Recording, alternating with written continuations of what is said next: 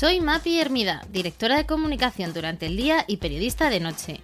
Bienvenido a mi podcast en el que doy visibilidad a personas que me inspiran. Y en esta ocasión también a una marca, Petramora, tienda de alimentación online que promueve el producto español y de la que desde hace años soy asidua. En su dehesa de la Guadaña, en Zamora, se pueden encontrar las mejores carnes y lácteos entre encinas, ovejas o vacas criadas en libertad. Petramora es nuestro mecenas de este capítulo y me hace especial ilusión porque compartimos valores comunes de artesanía, gusto por los detalles y trabajo bien hecho. Podéis beneficiaros de 15 euros de descuento en sus productos con una compra superior a 50 euros con el código MAPIERMIDA en su web petramora.com. Y ahora sí, comenzamos. Sigo a Hanna Fernández desde hace tiempo en su podcast con el mismo nombre, A Guide to Life Well, sobre bienestar y descanso. De hecho, fue uno de los primeros podcasts que empecé a seguir y Hanna es para mí todo un referente en la divulgación de contenidos. Además, es co-creadora del podcast No me da la vida sobre mujeres y estrés en Podimo y especialista en sueño, de lo que hoy hablaremos. Bienvenida, Hanna. Muchas gracias, Mapi. Encantada de estar contigo. Sabes que siempre empezamos con recomendaciones gastronómicas en nuestros podcasts. ¿Dónde te gusta comer? Pues, a ver, me cuesta limitarme a una recomendación porque me gusta mucho comer y me gusta comer bien. Pero te voy a decir dos sitios en Madrid que son mis dos sitios favoritos. Uno es la Taberna La Carmencita, que está en la calle Libertad, que me rechifla. Y otro es un italiano que está en la zona del Bernabéu, en, Profesor Wuxman, que es eh, La Nona, que es muy chiquitín, ah, pero ese es mítico, lleva toda la vida en Madrid. Bueno, los dos son muy míticos. Pero vamos, que luego por, por, por por cocinas me, te podría decir que si indio, que si tal, porque ya digo, me encanta comer, pero bueno, esos dos son como mis dos sitios favoritos de Madrid. Bueno, qué rico. Además, hay dos súper buenas recomendaciones y yo también, ¿eh? dos que tengo, que tengo en el mapa. Pues oye, vamos con tu trayectoria, vamos a conocerte mejor, aunque muchos seguro que ya te siguen. Entiendo que de pequeña, Hanna, no soñabas, y nunca mejor dicho, con esto de, ser especialista en sueño, eh, dedicarte al descanso, es algo a lo que la vida te ha llevado por tu propia experiencia y me encantaría que nos lo cuentes mejor. Pues sí, efectivamente, no, el sueño no es algo en lo que haya reparado yo nunca en mi vida, que voy a hacer 42 años en unos meses, pues jamás hasta hace unos seis años aproximadamente que precisamente me di cuenta de lo importante que era dormir cuando yo decidí que tenía que hacer, decidí, lo digo con ironía, que tenía que ser tantas cosas y hacer tantas cosas y ser tan productiva y estar tan conectada y tan disponible que dije, uy, pues con todo lo que tengo que hacer tengo que quitarle horas a algo. Y lo que solemos hacer por, por la forma en que nos han educado y por la forma que entendemos em, la vida, pues lo que solemos hacer es robarle horas al sueño porque todavía seguimos sin entender lo importante que es. Entonces, eh, sí que es verdad que yo desde pequeñita sabía que me iba a dedicar a algo que fuera compartir, Ahora me dedico a la divulgación, también doy clase y de pequeña yo recuerdo que hacía de profe, cada vez que me ponía a jugar ponía mis muñecas y yo era la profe. O sea que eso sí que lo he tenido claro siempre la parte de divulgación y de comunicar. Y, es verdad que luego me he especializado en bienestar y en descanso por, por mi propia experiencia vital, porque como te digo, para mí el sueño no ha sido jamás una prioridad hasta hace cosa de seis años. Tú llegó un momento en que petaste directamente, ¿no? Sí, tuve una depresión por agotamiento, o sea, mi cuerpo se agotó. Estuve prácticamente año y medio, pues, trabajando de lunes a domingo, dormía una media de cuatro o cinco horas y mi cerebro nunca desconectaba porque esas horas de sueño ni, ni siquiera eran un sueño de calidad, era un sueño súper ligero que me permitía recuperar físicamente, pero mentalmente no. Y de hecho, la sintomatología que a mí más miedo me dio eh, fue las lagunas mentales, o sea, falta de problemas de memoria, entonces tenía 35 años, o sea, que no era una cosa normal. Eh, muchos problemas de memoria, eh, incluso dificultad para tener una conversación, o sea, estar escuchando a alguien y, no ser capaz de prestar atención a lo que me estaban diciendo y luego no poder responder, o sea, este nivel ya de, de, fallo cognitivo y es lo que más miedo me dio, la verdad, porque dije, aquí está pasando algo. ¿Notas ahora mismo una diferencia, ¿no? Como dos tipos de, de Hanas, la de antes y la de ahora. Sí, totalmente. O sea, sobre todo la Hana de ese periodo era una persona que, en la que cabeza y cuerpo estaban totalmente separados. O sea, el cuerpo seguía una inercia eh, iba tirando de fuentes energéticas externas, pues mucho café, mucho hidrato de carbono, mucho azúcar, a la vez mucho ejercicio, porque eso es lo que me ayudaba a desconectar, pero por otro lado había una parte mental que estaba totalmente desconectada e iban a distintas velocidades, estaban en distintos lugares eh, y eso, ese año y medio fue, esa era mi sensación. Ahora no, ahora va todo de la mm. mano y todo sincronizado, más o menos. ¿Cómo se consigue ¿no? ese, ese cambio de vida? Los que estamos un poco en la rueda, ¿no? De, trabajo, deporte, dormir poco, eh, multitasking. Eh, mm, ¿Por dónde, no sé, Hanna, nos dirías que, empecemos? ¿eh? Y yo me incluyo, porque yo estoy también dentro de esta, de esta rueda. Pues mira, te diría que quizá lo primero que hay que hacer antes de eh, implementar cualquier cambio en tu vida es hacerte responsable de tu salud, de tu bienestar y de tu propia vida, porque yo creo que una cosa que nos pasa a muchos, eh, sobre todo si vivimos pues, en este mundo tan estamos muy metidos, mejor dicho, en el mundo digital, además en ámbitos urbanos, yo ahora me he ido a vivir al campo, pero he vivido toda mi vida en el centro de Madrid. Entonces, e, en ese, en ese entorno entras como en una rueda de la que es muy difícil bajar. Entonces tú entras en esa rueda, por un lado, de todas las cosas que tienes que hacer para aparentar y ahora encima con las redes sociales todavía más porque tienes que demostrar todo lo que estás haciendo y, ahí es muy difícil bajarse. Y por otro lado, eh, ese es el primer paso, hacerse responsable de tu salud. Y segundo, informarte y formarte y elegir muy bien tus, tus fuentes de información y formación, porque que esté en Internet no quiere decir que sea una fuente fidedigna y ese es otro gran problema que tenemos cuando uno tiene la información puede tomar mejores decisiones. Yo hasta que no tuve la información de lo importante que era el sueño para mi salud a todos los niveles, pues no tomé la decisión de priorizo el sueño por todo lo demás. Y por todo lo demás es por delante de todo lo demás, del trabajo, de las relaciones sociales, del ocio, de todo. Eso no quiere decir que no haga otras cosas más que dormir, pero la prioridad para mí es dormir. Entonces, hasta que yo no tuve esa información, no pude hacer cambios en mi vida. Y creo que esos son los dos primeros pasos. Uno, tomar la decisión de, que, de querer responsabilizarte de tu salud, porque si no, también caemos mucho en el victimismo este de, ay, es que con todo el trabajo que tengo, ay, es que cómo voy a comer ecológico, ay, es que cómo voy a ir a entrenar con todas las cosas que tengo que hacer. Bueno, lo mismo si dejas de hacer cosas que te roban tiempo y que no te aportan nada, te da tiempo a hacer las cosas importantes. Entonces, por un lado, el responsabilizarnos y no esperar que sea otra persona o un libro o un podcast o cualquier otra cosa a la que te solucione la vida, porque también hay mucha gente que se queda ahí. Leen de todo, escuchan todos los podcasts, consultan tropecientos mil expertos, pero luego si tú no te pones en marcha la cosa no va a funcionar. Y luego, como digo, buscar eh, información, eh, buenas fuentes de información, que las hay y también gratuitas, oye, eh, pero informarse bien de, pues primero de cómo funcionamos, de cómo estamos diseñados, de qué es lo que nos hace bien, de qué es lo que nos hace bien y luego de cómo está diseñado un mundo que es maravilloso, aquí hablo más del mundo tecnológico, pero que también tiene sus riesgos y hay que entender eh, cuáles son los objetivos de las aplicaciones, de las redes sociales, ta, ta, ta, para saberlas utilizar y que no te utilicen a ti. Así que yo empezaría por ahí y luego ya pues, podemos hablar de muchas otras cosas, pero vamos. Eh, es cierto que eh, en mi caso em, el tema de la salud no lo veo tanto en el, en el, corto plazo como más a, nivel de prevención, ¿no? Porque muchos de los que estamos en este, en este mood, ¿no? De, producir y de, y de, ejecutar y de aprovechar cada momento, ¿no? Em, caemos en, en, la tentación de seguir porque no eres consciente o no, te o no nos ha pasado que nos, pues eso, que, que, de repente pues tu cuerpo ha dicho basta o, o notas realmente pues que tienes... Eh, ciertas carencias, pero eso al final pasa factura, ¿no?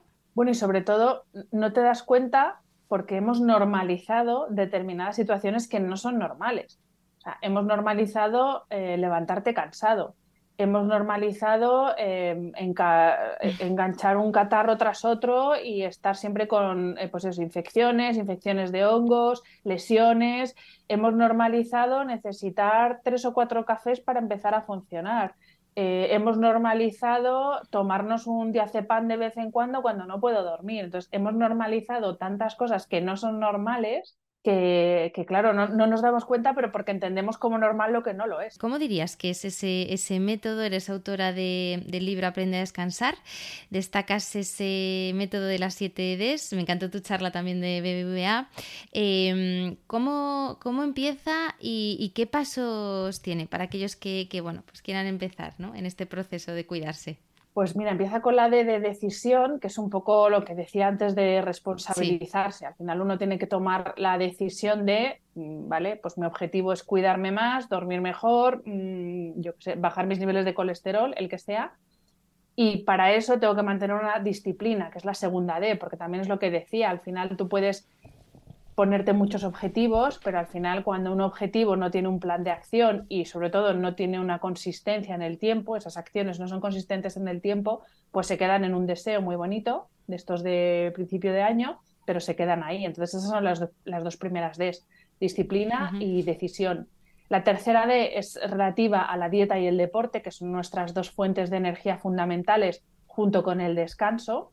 Eh, la, la, cuarta D es la del sueño, la higiene del sueño, el dormir, bueno, lo que hago, lo que, de lo que hablo en el libro no es tanto de qué hay que comer ni cómo hay que entrenar, sino básicamente también lo que decía antes, de entender cómo es el diseño humano, eh, que estamos hechos para el movimiento, que estamos hechos para comer alimentos y no productos retractilados, plastificados, es entender para qué, cómo funciona bien nuestra fisiología y cómo podemos hacer que nuestro cuerpo funcione bien.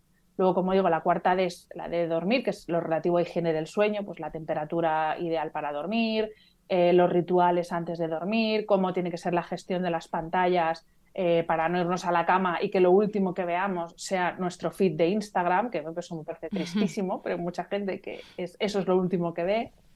Eh, pues a qué hora comer, qué cantidad comer, para, o mejor dicho, cenar para que eso no afecte al sueño, en fin, todo lo que tiene que ver con la higiene del sueño. Y luego las tres últimas Ds son un poco más, eh, digamos, la parte más espiritual o la parte más de cómo entender la vida, o sea, la actitud ante la vida, pues eh, el saber desconectar y no, estar siempre conectado a un dispositivo o a un trabajo o a solo a una cosa, sino atender todas las facetas de nuestra vida, el desacelerar, que es también pues, lo que decíamos antes de la rueda, que a veces eh, no nos da tiempo a pensar si lo que estamos haciendo nos hace bien o nos hace mal, porque vamos tan pasados de vueltas que es que no pensamos, solo ejecutamos. Entonces, desacelerar y el parar y tener todos los días tus ratos de silencio ayudan mucho a, saber si cada cosa que haces eh, va en tu beneficio o en tu contra.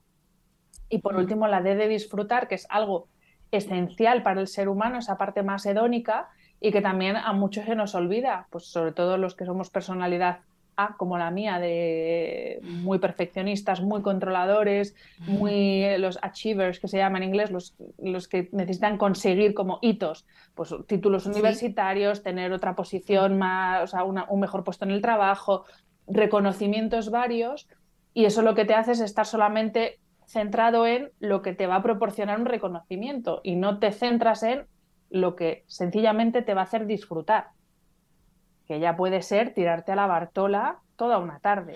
yo eso antes no me lo permitía, ahora me lo permito muchas tardes. Vamos con la, con la de, dormir, eh, porque no es lo mismo descansar que, dormir, ¿no? Eh, eh, ¿Cuántas horas recomiendas? ¿Qué ritual propones aquí? Pues mira, lo de las horas de sueño, fíjate que hasta hace relativamente poco estaba como muy claro. Eh, la Asociación Americana del Sueño creo que es eh, la que había establecido como las horas que necesitábamos según lo, había establecido por franjas de edad, desde recién nacido hasta, personas mayores. Y en adultos sin patología habían establecido una media de entre 7 y 9 horas cada noche. Ahora eh, se está empezando a escuchar voces de expertos diciendo, bueno, esto de las 7 9, claro, esto son medias es verdad que no hay un estudio científico que diga esta es la cantidad de tiempo exacto que hay que dormir para tener buena salud. Estos son medias de lo que solíamos dormir y, comparándolo con lo que dormimos ahora. Y lo que te digo, o sea, yo por ejemplo no suelo dormir más de siete horas y, y para mí está bien. ¿Cómo sé que está bien? Porque yo me levanto descansada y porque yo me acuesto cuando me entra el sueño y me levanto cuando me despierto sola. Entonces, eh, e, esto es otra cosa que ahora además con tanto dispositivo y tanta cosa que tenemos a, nuestro alcance, pues hemos dejado de escuchar al cuerpo para escuchar a una máquina que nos da un aproximado que hace en base a un algoritmo que calcula según, vete tú a saber qué parámetros, y si a mí mi iPhone me dice, mm, hoy has dormido, el tu sueño ha sido de un 70% de calidad, digo, si yo me he levantado fenomenal, me o sea, que al final como que nos guiamos más por lo que nos dice la tecnología que más por lo que nos dice nuestro propio cuerpo. Es verdad. Entonces, eh, volviendo a lo de las horas de sueño, pues las que tu cuerpo necesite. El problema es que si nos acostamos a las... Luego también hay, si entiendes un poco la fisiología del organismo, nuestros ciclos, eh, ritmos circadianos, que son los que se suceden cada 24 mm. horas, su principal sincronizador es la luz exterior. Cuando hay luz, segregamos una serie de sustancias que nos permiten activarnos, fundamentalmente cortisol.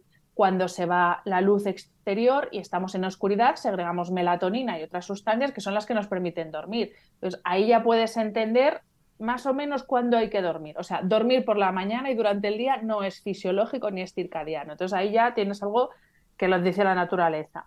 Y luego, en cuanto a horas, pues lo que digo, eh, deja que tu, duermo, tu cuerpo duerma lo que necesita. Pero si nos acostamos a las 12 porque hemos tenido que terminar la temporada de la serie de turno, sí o sí, y luego nos levantamos a las 6 porque tenemos que irnos a trabajar, pues obviamente no estamos durmiendo lo que necesitamos si atendemos a esas medias, pero lo que digo, cada uno se tiene que observar y ver lo que necesita. Y el principal indicador es eh, cuándo tú tienes sueño, cuándo te despiertas de forma natural y cómo te levantas por la mañana. Y luego ya podemos entrar a hablar en dispositivos de medición y en todo lo que tú quieras. Pero eso es lo fundamental. Así que no tanto obsesionarse con, con qué dicen por ahí que hay que dormir, sino escucha tu cuerpo, porque yo lo mismo necesito seis horas y media y tu MAPI necesita siete y media. Ni tú ni yo tenemos un problema, cada cuerpo necesita lo que necesita. No, y es curioso porque a mí me ocurre que, de lunes a viernes eh, mi cabeza se despierta a las 6 de la mañana porque madrugo muchísimo y luego el fin de semana soy capaz de dormir hasta las 10, ¿no? Y, es, y dices, ¿y esto por qué, me, por qué me ocurre? ¿no? En el fondo yo creo que también es que hay una parte ahí de sueño ligero y de que en el fondo no estás durmiendo bien, ¿no? O no estás descansando bien. Claro, cuando estás, o sea, si tú te despiertas sola a las 6, no sé qué hora te acuestas, también habría que ver un poco más en detalle tu rutina, pero... No, te lo digo porque me regañas. ¿Y te, despiertas sola? ¿No te despiertas con despertador? ¿No necesitas despertador? Pues incluso últimamente no. Eh, ya yo creo que tengo como cogido, mi, mente ha dicho que... Eso sí que, pasa porque es, una, capacidad que tiene el cerebro, que es la capacidad de anticipación, y sí que es verdad que cuando mm. repetidamente haces algo a una hora determinada, el cerebro dice, ah, pues va a tocar despertarnos. Por eso hay mucha gente que dice, ay, yo es que justo me despierto tres minutos antes de que suene el despertador. Y digo, bueno, es que tu cerebro sabe que te vas a tener que despertar. Si luego encima el fin de semana, como dices, eres capaz de dormir hasta las 10, pues claramente ahí hay un desajuste que habría que ver claro. dónde está. Pero sí, hay un desajuste, claramente. Claro. ¿Y qué ritual propones, eh, eh Hanna, para irse a, dormir?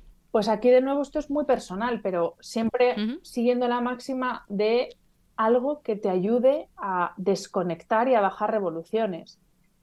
Eh, que puede ser lectura en papel, puede ser darte tu crema favorita, eh, puede ser escribir en un diario, puede ser meditar, puede ser, puede ser hacer trabajo de respiración, mm, un yoga muy ligero, yo qué sé, cosas que te ayuden a bajar revoluciones.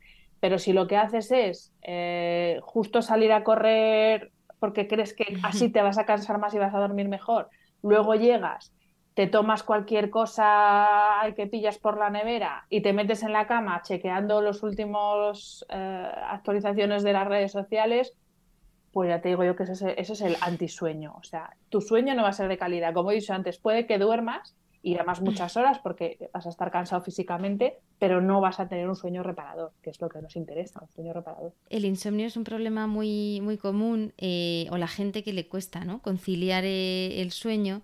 Eh, ¿Existe algún truco inusual? ¿Hay atajos aquí, Hanna? Bueno, atajos los químicos que no son nada recomendables. no, hay atajos. Es que fíjate, el sueño es... Esta gente que dice, mira, cuento ovejas, no sé, o sea, no, no, no sé cómo conciliar el sueño. Pero cada uno tendrá su truquillo y esto ya no es más porque tenga su ciencia detrás lo de contar ovejas, sino porque de nuevo tu cerebro puede que asocie el contar ovejas con quedarse dormido. También es verdad que al eh, estar contando ovejas o estar pensando, yo por ejemplo, a mí no me falla pensar en la playa. yo empiezo a pensar en el mar, en la playa y me quedo roque.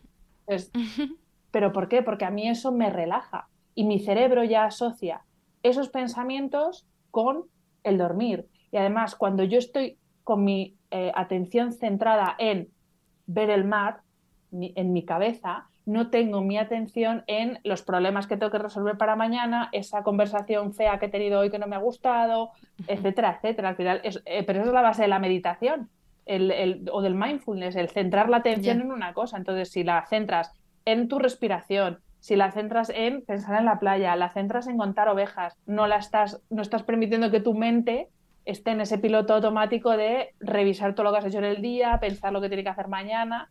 Entonces, aquí ya cada uno lo que le funcione, pero trucos no hay, atajos no hay. Dices que, que el sueño, que es algo a mí que me, que me hizo un, crack en la cabeza, que el sueño no se recupera. Yo, yo era de las que pensaba que, oye, bueno, no pasa nada, y he dormido cuatro horas, pero mañana vuelvo a dormir mis siete, ocho horas y fenomenal. Em, ¿Esto es así? Sí, es así. ¿Me das esta mala noticia? Sí, pero es que es así. Eh, lo que recuperas es cansancio físico. Por eso, lo que te decía antes, lo mismo si entre semana duermes cinco horas y media, seis, y luego el fin de semana eh, estás 10, 12 horas en la cama, fenomenal, eso es muy, es muy factible porque lo que estás haciendo es recuperar cansancio físico. Pero todos los procesos que tienen lugar en cada una de las fases, cada una de las noches, eso no se recupera. Eso es así y eso está demostrado y eso es inamovible. Por ahora, hmm. no te digo yo que dentro de X años, que ahora se esté investigando mucho en el ámbito de la neurociencia y en el ámbito del sueño, pues vete tú a saber, pero por el momento, no. Esto es como, como las horas de sol, ¿no? Que dicen que, se, que, que, las que tomas, que se quedan en la piel, ¿no? Y que antes o después salen, pues lo mismo con el sueño, ¿no?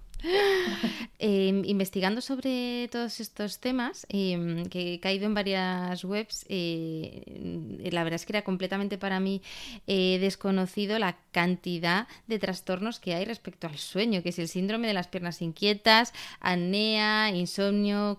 Hay un enfoque médico muy, muy claro en tu caso, Hanna. Eh, claro, no eres, no eres médico, tu enfoque es más desde el bienestar. Exacto, yo no soy médico y por supuesto yo ni diagnostico ni pretendo tratar a nadie que tenga un trastorno de sueño.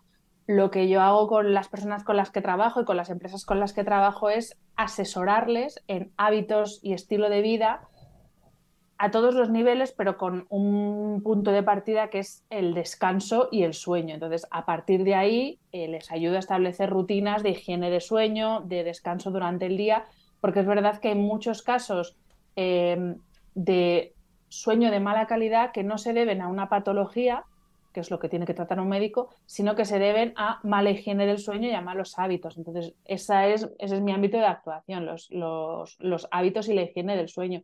Todas las patologías, por supuesto, es que además eh, hay trastornos, hay, muchos tipos de trastornos, hay trastornos que tienen una causa más bioquímica, eh, por, por, alteraciones bioquímicas en el, en el organismo, hay muchos casos de insomnio que tienen un componente psicológico tremendo y eso tiene que tratarlo un psicólogo de la mano de un psiquiatra. Em, o sea, es que hay muchas variables dentro de los trastornos. Luego, por ejemplo, lo que decías, la apnea del sueño, eh, la apnea obstructiva del sueño, eso es un trastorno que tiene que tratar el médico especialista en medicina del sueño, pero también un odontólogo, porque muchas de estas personas necesitan férulas, necesitan dormir con CPAP, o sea, necesitan aparatología. Entonces, tomarse muy a la ligera, sobre todo lo del insomnio, que es muy fácil decir, igual que es muy fácil decir mm. estoy deprimido, eso lo tiene que decir un médico, no tú. Eh, si tienes insomnio o no, lo tiene que decir un médico y lo tiene que tratar un médico. Eh, hablabas antes también de los ciclos de sueño, de esos ritmos eh, circadianos. No dejan de ser esos cambios ¿no? físicos, mentales que se dan a lo largo de 24 horas. aquí también hablabas de la, de la luz. No sé si podemos profundizar un poco para que los oyentes entiendan qué es y, también la importancia ¿no? que, que tiene respecto al sueño, como apuntabas al principio. Pues a ver, todo lo que sucede en el organismo sucede de forma rítmica todo. El parpadeo, el latido del corazón, la secreción de hormonas, eh, la alternancia sueño-vigilia, el ciclo menstrual, o sea, todo sucede de forma rítmica. Lo que pasa es que hay distintos ritmos, hay ritmos que los, llamados circadianos que se suceden cada 24 horas y luego hay otros que siguen otras frecuencias de más de 24 horas, de menos, que siguen los cambios de la luna, en fin, distintos tipos de ritmo. Dentro de los circadianos, que son los que suceden cada 24 horas, el más evidente es eh, la alternancia sueño-vigilia. Y esa alternancia eh, se produce gracias a un reloj que tenemos en nuestro cerebro, nuestro reloj biológico, que es el que, eh, mediante la secreción de determinadas sustancias, es el que determina si vamos a estar en vigilia o vamos a empezar a dormir y entrar en las distintas fases del sueño. ¿Y quién pone en hora ese reloj? Pues fundamentalmente la luz del exterior el componente o la cantidad de luz azul por un lado o de luz roja e infrarroja por otro lado que tiene la luz del exterior. Si ahora miramos por la ventana, ahora mismo es la una del mediodía, estamos grabando a la una del mediodía. Ahora vemos, eh, además estamos en mes de agosto, para cuando esto lo escuche gente que no es justo ahora, ahora qué luz tenemos en el exterior. Tenemos una luz muy blanca, muy brillante, muy intensa. Son las, así es como es la luz eh, durante la mañana hasta, media tarde, que tiene un componente de luz azul altísimo. Ese componente de luz azul, esa luz azul es la información que a través de la retina llega al cerebro y le dice al cerebro, oye, aquí hay mucha luz azul, tenemos que activarnos y empezar a trabajar y a tener procesos cognitivos muy demandantes. Sin embargo, ¿cómo es la luz por la tarde? Ahora en verano, pues alrededor de las nueve y media, diez de la noche, aquí en, España, pues eh, es una luz más cálida, más tonos rojizos. Eso quiere decir que tiene un componente de luz roja e infrarroja muy alto.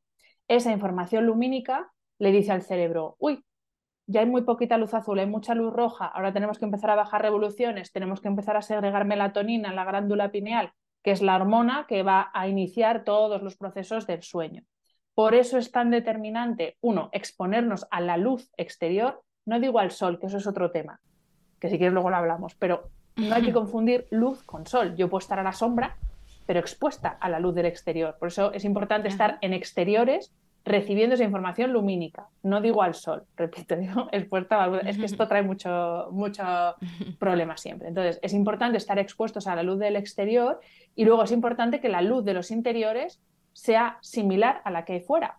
Porque ¿qué suele pasar, sobre todo en invierno? Que a las 10 de la noche, cuando fuera es noche cerrada, oscuridad total, nosotros estamos cenando con el halógeno de la cocina, que parece que son las 10 de la mañana, con una cantidad de luz azul tremenda. Entonces, ese halógeno le está diciendo a mi cerebro, con esa luz azul, empieza a segregar cortisol, deja de segregar melatonina que nos tenemos que activar. Eso es lo que pasa en el cerebro cuando tu cuerpo lo que necesita es dormir, porque lleva todo el día de actividad, pero tu cerebro tiene otra información. Entonces ahí cortocircuita, literalmente, porque son informaciones contradictorias. Por eso es tan importante el, bueno, el estar expuesto a, la naturaleza en general y a la luz exterior en particular. Y si eso no es posible, procurar que mi luz interior sea lo más parecida a la que fuera en cada momento porque es el reloj externo, es el que sincroniza el reloj interno o reloj biológico. Y el uso de gafas de sol aquí, porque también te he escuchado hablar de... Claro, bueno, esto ha sido recientemente y también a veces la gente es un poco dura de mollera y no quiere entender lo que, lo que se dice. Claro, ¿qué hace una gafa de sol? También depende de cómo sea el cristal, pero una gafa de sol lo que hace es poner un filtro entre la luz exterior y mis ojos. Si yo pongo un filtro oscuro entre la luz exterior y mis ojos, la información que le llega al cerebro es mucha menos, menos cantidad de luz azul de la que realmente hay. Entonces, eh, algo que es súper recomendable, que es salir a pasear a primera hora del día para recibir esa información lumínica de las primeras horas, si vas y te pones unas gafas de sol, no estás recibiendo esa información lumínica. Esto eh, luego deriva en, ya, pero eh, el sol y el, melanoma en los párpados, no sé qué, es que esto es otra cosa. O sea, si no quieres que te dé el sol, te pones una gorra. Yo ahora mismo las gafas de sol las uso y lo, dije el otro día y la gente se reía mucho, pues cuando peligra mi vida. Es decir, cuando voy a conducir, voy con el sol de frente o si voy a estar sentada en el exterior. O también me decían, hombre, pero ¿cómo dices que no lleven gafas de sol la gente? Y cuando esquías, digo, vamos a ver, es que vamos a tener un poco todos de sentido común. Cuando esquías, pues obviamente tendrás que llevar una equipación concreta para esquiar. Si voy a estar todo el día en la playa, es verdad que la arena refleja mucho la luz. Si vas a estar todo el día en la playa, pues ahí yo sí que me pongo, me pongo gafas de sol, porque puede que esté muchas horas. Pues que ahí también entramos en otro error muy común, que es eh, estar expuestos al sol tropecientas horas cada día y encima las horas centrales del día. Entonces, perdóname que estoy yo mezclando temas, pero bueno, por, para, No, no, pero es muy interesante. es para entender la diferencia entre la importancia de la luz y la importancia del sol. Que ojo, hay que exponerse al sol, pero 20 minutos al día, no 8 horas en agosto, en Huelva y encima en las horas centrales del día. Es que ahí es donde está la diferencia. Pero bueno, volviendo a la importancia de la luz, la importancia es esa, que nos sincroniza, sincroniza el cerebro y desencadena toda una secreción de neurotransmisores y hormonas por un lado para activarnos si es por la mañana o para entrar en modo descanso si es por la noche. Oye, Hanna, y el mundo de los sueños, esto que, es algo parece que nos trasciende y, bueno, que, es como muy mágico, ¿no? Em, eh, ¿cómo, influye también en el sueño? ¿Se pueden controlar? Esto de también tener sueños lúcidos, eh, tiene, tiene también que ver con el, con el descanso, ¿no? Eh, nos ha pasado a todos que nos levantamos y dices, madre mía, si es que me, he pegado la noche soñando y me levanto agotada. A ver, lo de soñar, todos soñamos y prácticamente todas las noches. Lo que pasa es que no nos acordamos de lo que soñamos. Eh, sí que es verdad, y yo tengo un podcast con el profesor García Campayo sobre el tema de los eh, sueños lúcidos, que hay eh, personas que son capaces de intervenir de forma activa en su sueño. Estando dormidos, son capaces de mm, actuar sobre lo que sucede en ese sueño. Yo no tengo sueños lúcidos, entonces no te puedo hablar. Te remito a la gente a ese episodio del podcast porque yo no puedo hablar de los sueños lúcidos. Yo no sé controlar mis sueños. Lo no pondremos en las notas. No soy capaz de hacerlo. Pero eh, lo que te digo, todos soñamos. Eh, soñamos además en la fase REM, que es la de los movimientos oculares rápidos. Es una fase de sueño en la que se inhibe toda la función motora del cuerpo, es decir, no nos podemos mover pero nuestro cerebro está muy activo, porque si no, lo que haríamos es vivir, o sea, movernos en función de lo que estamos soñando. Y si estamos soñando lo que estamos volando, pues lo mismo nos da por echar a volar. Entonces, por eso, y cuando esto no funciona así, hay es una patología del sueño. Entonces, eh, en la fase de sueño REM tenemos el cerebro activo en un cuerpo inactivo y es cuando se producen eh, los sueños. ¿Para qué sirven los sueños? Luego es verdad que mucha mucha leyenda, mucha cosa de interpretación de sueños. Yo ahí no entro porque no es... A mí me gusta mucho lo que es mm, científico y ahí es verdad que no, no tengo mucha documentación científica de la interpretación de los sueños. Otra cosa es para qué sirve eh, el hecho de soñar. Y aquí hay muchas teorías. Eh, las dos más potentes son, eh, bueno, las dos tienen que ver con un tema más emocional de resolución de conflictos pero una corriente es la que afirma que los sueños nos ayudan a resolver conflictos emocionales que no hemos resuelto en el pasado. Y sin embargo, otra es la que eh, defiende que los sueños son como un entrenamiento emocional para situaciones complicadas que podamos vivir en el futuro, porque mm, durante el sueño, imagínate, lo mismo soñamos que estamos peleándonos con alguien muy fuerte, una discusión muy fuerte, pero lo que se ha visto es que fisiológicamente no se activan todos los procesos que se activan si estoy teniendo una discusión acalorada eh, en vigilia, estando despierta, que aumenta la frecuencia cardíaca, la temperatura corporal, el nivel de cortisol. Se ha visto que eso no sucede cuando estamos durmiendo. Entonces, por eso hay una corriente de estudio que cree que los sueños sirven para prepararnos emocionalmente para situaciones emocionalmente complicadas en el futuro. Ahí están las dos y y claro, el problema es que todavía queda, hace falta mucho estudio para entender para qué sirven los sueños. Y como todavía no es posible estudiar el cerebro desde dentro in vivo, o sea, sí que se puede estudiar en, cerebros de personas que han fallecido, se puede estudiar con técnicas de, imagen que sí que nos han permitido avanzar mucho, pero todavía esa conexión de exactamente cuál es el, el resultado del sueño todavía no está claro de para qué sirve. Hablabas de, ese podcast con Javier García Campayo. Em, eh, me da pie para preguntarte precisamente por, por, esto, ¿no? Por este canal que abres hace años, fuiste pionera.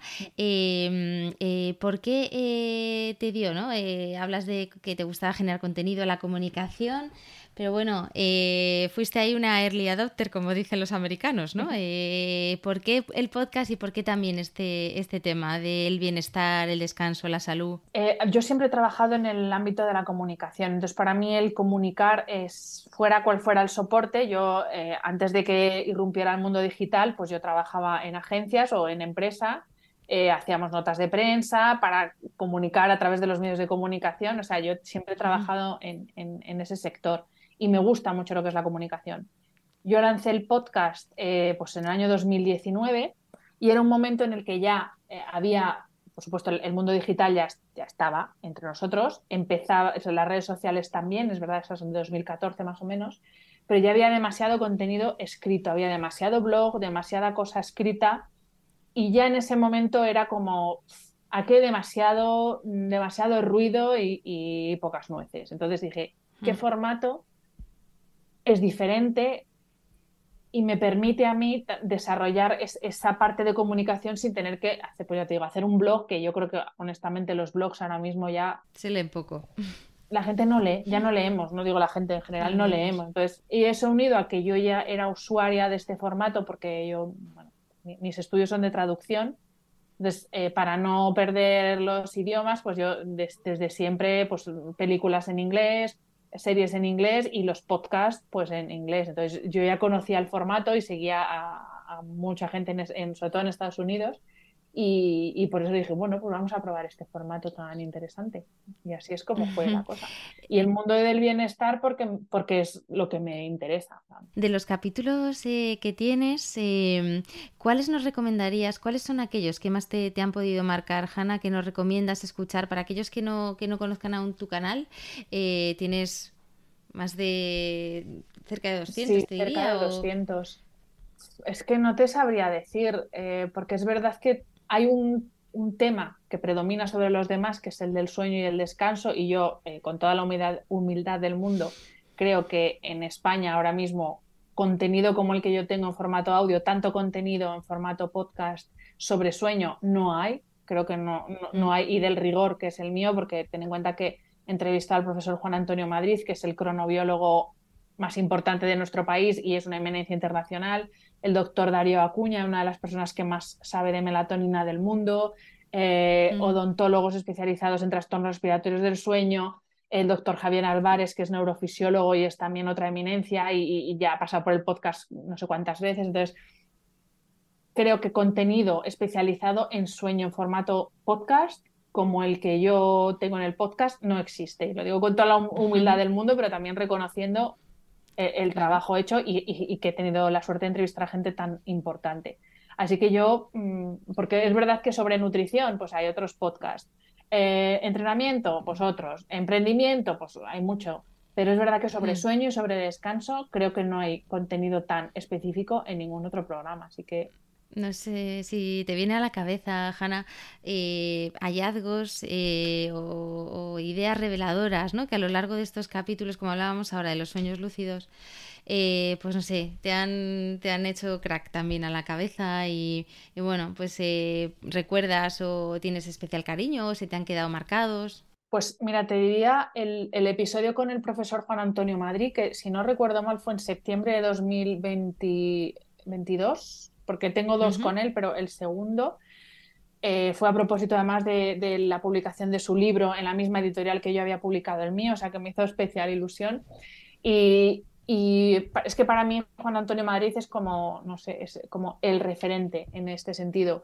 Y sobre todo lo que más eh, me gustó de ese episodio es, eh, bueno, y también del primero que grabé con él, pero es entender que no podemos vivir de espaldas a la naturaleza como lo estamos haciendo. Y, él, bueno, él es biólogo, y pues luego se especializó en cronobiología. Entonces, es muy bonito cuando entiendes y, ves el sentido de cómo funcionamos y cómo dependemos de eh, nuestro entorno y de cómo cuanto más de espaldas vivimos a ese entorno, peor es nuestra salud física, nuestra salud mental, peor dormimos, peor humor tenemos, fin, todo. Entonces, eh, yo me quedaría con ese. O sea, sí hay que empezar por un episodio, por el de Juan Antonio Madrid de septiembre de 2022. Pues ahí lo ponemos.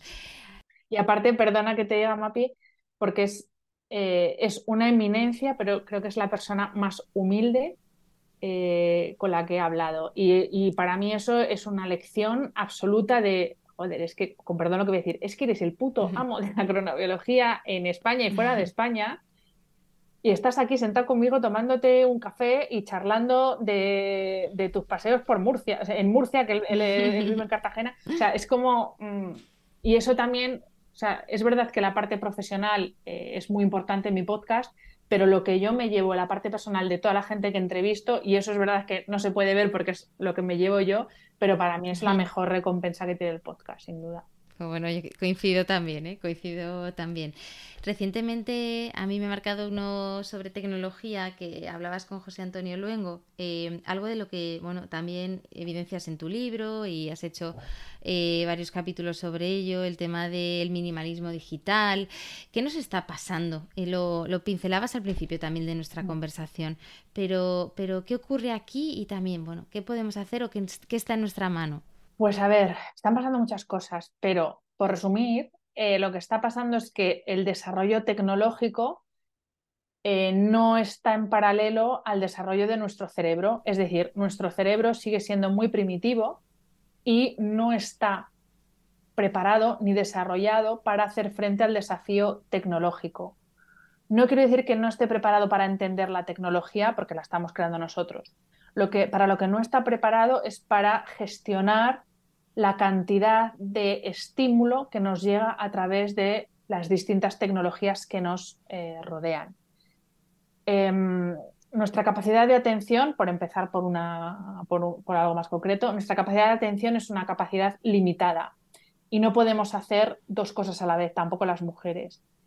Sin embargo, ¿cómo es nuestro entorno? Yo tengo ahora mismo, porque tengo todo silenciado, porque yo ya vivo en modo avión prácticamente, pero si no, a mí me estarían apareciendo notificaciones del email aquí en el ordenador a la vez que estoy hablando contigo, porque eh, mi charla contigo es un estímulo, mis notificaciones del mail son otro estímulo y encima puede que me esté apareciendo un urgente, urgente, urgente, típico asunto de mail de, ¿vale? Que ya me quede yo con, madre mía, tengo una urgencia y ya mi cortisol empieza a fluir más de la cuenta. Luego aparte tengo el móvil y probablemente aquí me estén llegando notificaciones de el WhatsApp, eh, Instagram, ta, ta, ta. Eh, luego, lo mismo, mm, por ahí me aparece un, mi perro y empieza a ladrar como loco porque yo no sé qué pasa, si ha entrado alguien en casa, o no, en casa o no sé qué está pasando. Entonces, obviamente hay estímulos que no podemos evitar, como el del perro, pero todos los demás los debemos evitar porque nuestro cerebro no está preparado para estar atendiendo a pum, pum, pum, pum, pum o sea, como el mono del, que hace malabarismo con 200 pelotas a la vez. Pues eso no es posible, nuestro cerebro no está hecho para eso.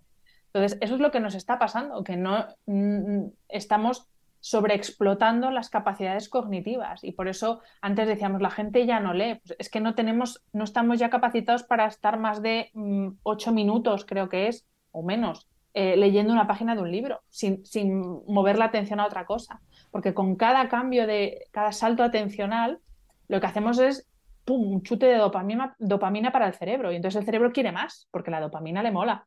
Entonces ya está buscando más y más y más y más estímulo. Y el problema es que la gente que ha diseñado estos pequeños demonios de los móviles y las, y las eh, aplicaciones sabe que el cerebro funciona así.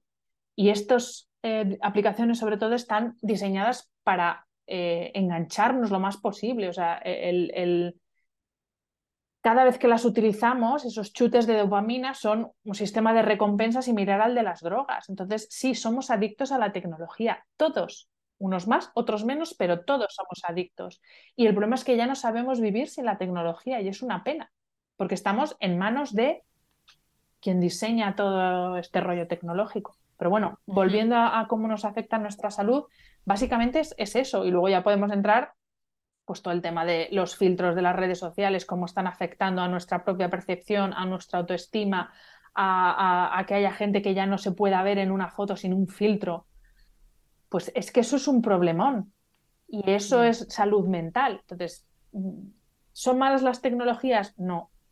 Es malo no saber usarlas, es como el sol. ¿Es malo el sol? No. Es no saber exponerse al sol lo que es malo. Pues con la tecnología es lo mismo. Y sobre todo, el no ser capaces de dejar de usar tecnología. O sea, que toda nuestra vida, el trabajo, el ocio, eh, la cultura que consumimos a través de series o, libros, eh, encender las luces del jardín, que todo dependa de la tecnología porque nos estamos volviendo inútiles. Hay un, hay un dicho em, en inglés que es use it or lose it, o sea, o lo usas o lo pierdes. Pues estamos perdiendo muchas capacidades porque estamos solo haciendo, dejando que todo lo haga un gesto de dar a un botón o, abrir una aplicación. Y eso es lo que nos está pasando. Hablabas del tema de las, las notificaciones. Em, otro punto que también abordas es la multitarea. Em, ¿Podemos realmente hacer varias cosas a la vez? No. Categóricamente no, ni hombres ni mujeres, no. Y esto es una cuestión de cómo está hecho nuestro cerebro y, lo, que, lo que sí que hacemos es pasar muy rápido, especialmente las mujeres, de una cosa a otra. Esos saltos atencionales, las mujeres lo hacemos muy rápido, más que los hombres normalmente. Pero eso no quiere decir que hagamos dos cosas a la vez. Y de hecho, piensa en cualquier cosa que tú creas que haces a la vez que otra. Normalmente cuando vas a hacer esa otra cosa, dejas de hacer la que estás haciendo. Por ejemplo, Imagínate que estás escribiendo un, email y de repente te empieza a hablar tu hijo, tu pareja, un compañero de trabajo. Si empiezas a escuchar a, tu, a esa persona que te habla, dejas de teclear. Si sigues tecleando, no estás escuchando. Y si no, hacer la prueba. En la próxima vez que alguien nos interrumpa y estés haciendo algo, pensadlo. Ya veréis cómo es que no, no falla, no, podemos, es que no, no, podemos tener la atención en dos cosas, es que es, es así, no, nuestro cerebro no sabe hacer eso te escuchaba em, en otro podcast, ¿no? Que, que, incluso cuando sacas el perro dices, no, voy a sacar al perro y voy a estar pendiente del perro, ¿no? Claro, pues que, que tendemos a, me pongo un podcast mientras saco al perro.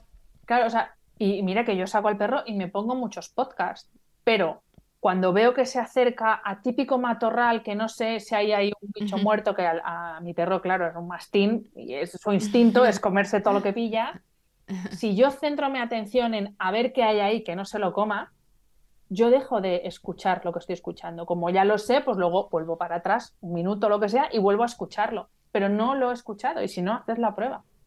Haces la prueba, es que es imposible. Y si yo me meto mucho en el podcast y, o, o peor, me da por hacer la típica foto de, ay, qué bonito el atardecer, voy a subir la foto automáticamente Thor se está comiendo por ahí cualquier cosa, porque si estoy atenta a la foto no estoy atenta a él, es que es, así.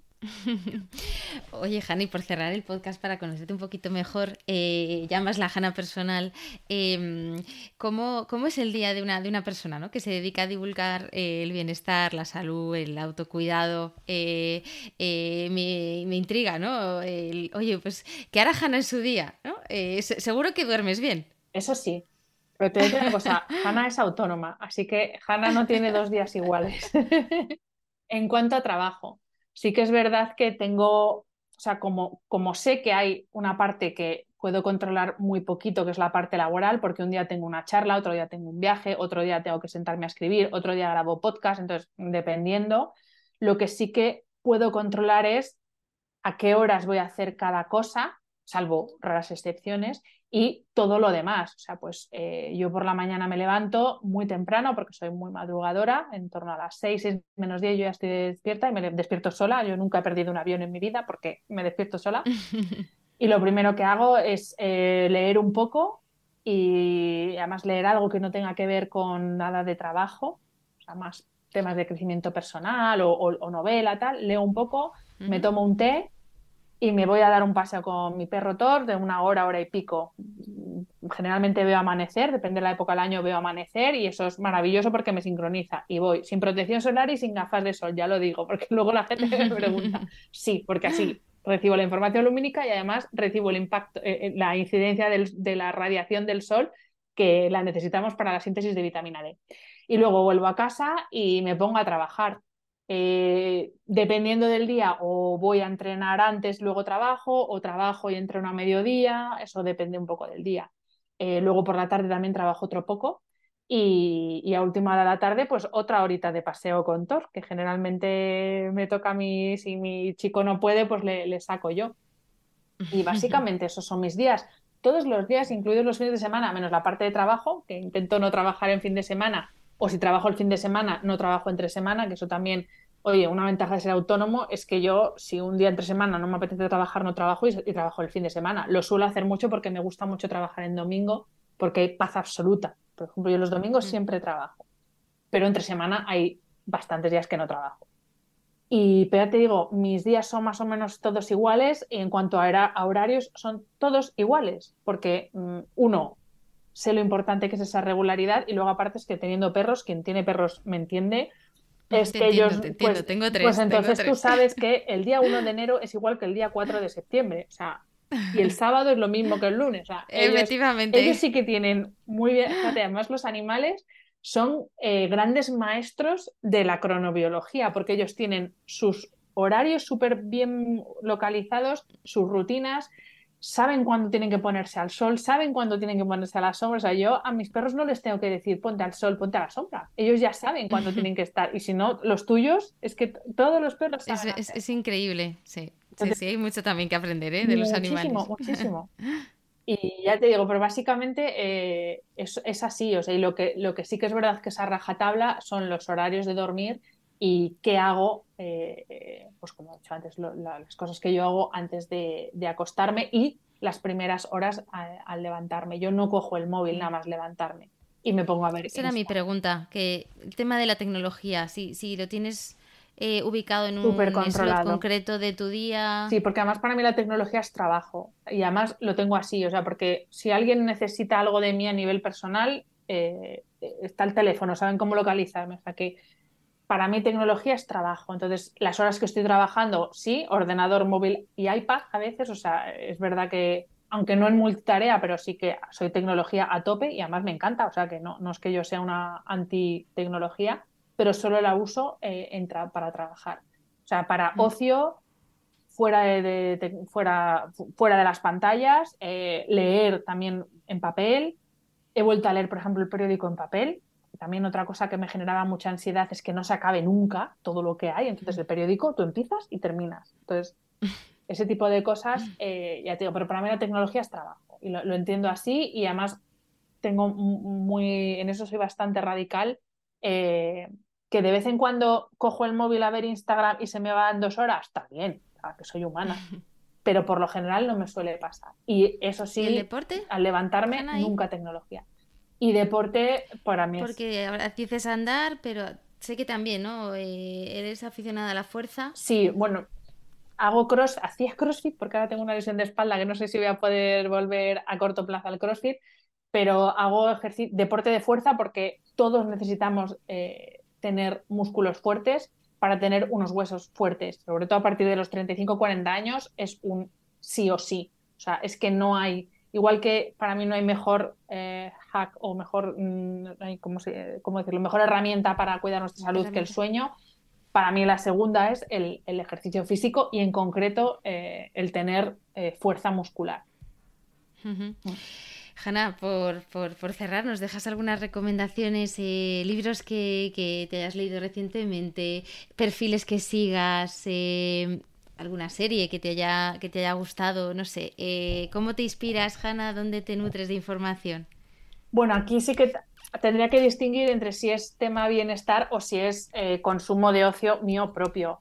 Eh, Lo que tú quieras. Pues mira, voy a hablar de ocio porque para que la gente vea que yo también soy humana.